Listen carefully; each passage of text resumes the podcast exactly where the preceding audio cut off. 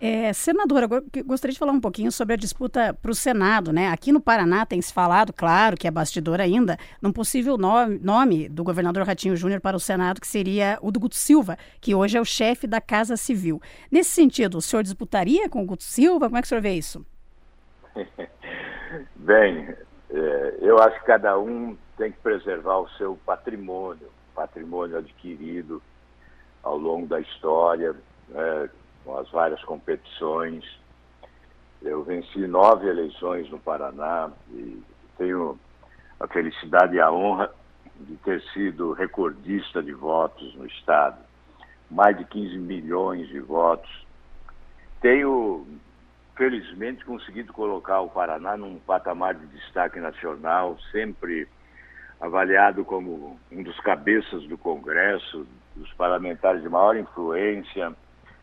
É, tenho podido levar o nome do Paraná a outros estados, porque requisitado sempre para palestras, para presença em eventos, recebendo homenagem de Polícia Federal, de, enfim, é, de Ministério Público, de outras instituições. Isso tudo me dá a satisfação do dever cumprido mas evidentemente não me dá o direito de fugir à responsabilidade. Se nós estamos propondo uma candidatura à presidência da República, e certamente todos entendem que tenho sido um dos principais articuladores dela, não posso fugir ao combate, não é? Evidentemente, quem pretende disputar uma eleição e que tem uma história né, de serviço prestado ao Estado, se você andar pelo Paraná, não encontrará um município sequer ou um distrito desse estado que não tenha lá uma marca da nossa participação política, né? da nossa presença como governador, especialmente como presidente da Telepar, por exemplo, também na parte executiva e também na parte do legislativo, né? com projetos, com emendas parlamentares, com recursos que foram evidentemente transferidos ao Paraná então, existe em cada palmo desse Estado uma marca, não é? E, evidentemente, isso cabe à população avaliar.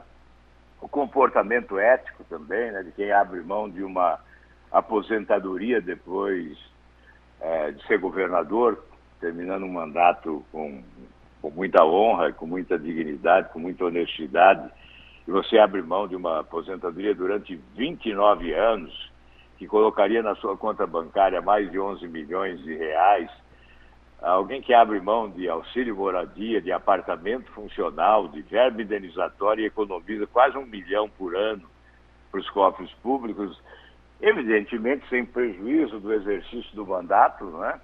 Isso tudo tem que ser considerado. Então, é, é óbvio que eu faço sempre avaliação por pesquisa de opinião pública uma candidatura minha só é colocada quando eu sinto que a população a deseja. Isso eu farei mais uma vez. Obviamente, eu já conheço as pesquisas de hoje, mas eu espero sempre o momento mais adequado para conferir essa pesquisa. Pela pesquisa de hoje, eu teria que ser candidato, porque há uma convocação, não é nem de políticos, não é? Não é uma convocação de políticos, é uma convocação da população. É isso que importa. Para mim, o que vale é a convocação da população. Se eu me sentir convocado, eu vou de novo. Se eu não me sentir convocado, obviamente, aí eu tenho que ir para casa, não é? Mas hoje, pelas pesquisas que eu conheço, há uma convocação muito significativa. Ou seja, se tiver que disputar com o candidato Ratinho, sendo, por exemplo, Guto Silva, o senhor vai para a briga, né? Eu pergunto isso porque eu sei que o senhor tem um bom relacionamento com o Ratinho, né? Mas o nome que ele tem falado é o do Guto Silva.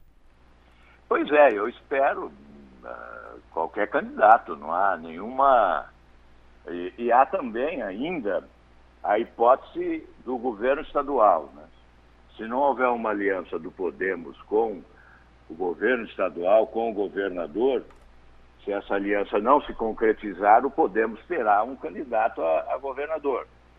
Nós temos um compromisso preliminar de apoio ao governador Ratinho, esse compromisso está de pé da nossa parte e se houver interesse do governador que esse compromisso seja respeitado, nós não teremos candidato ao governo.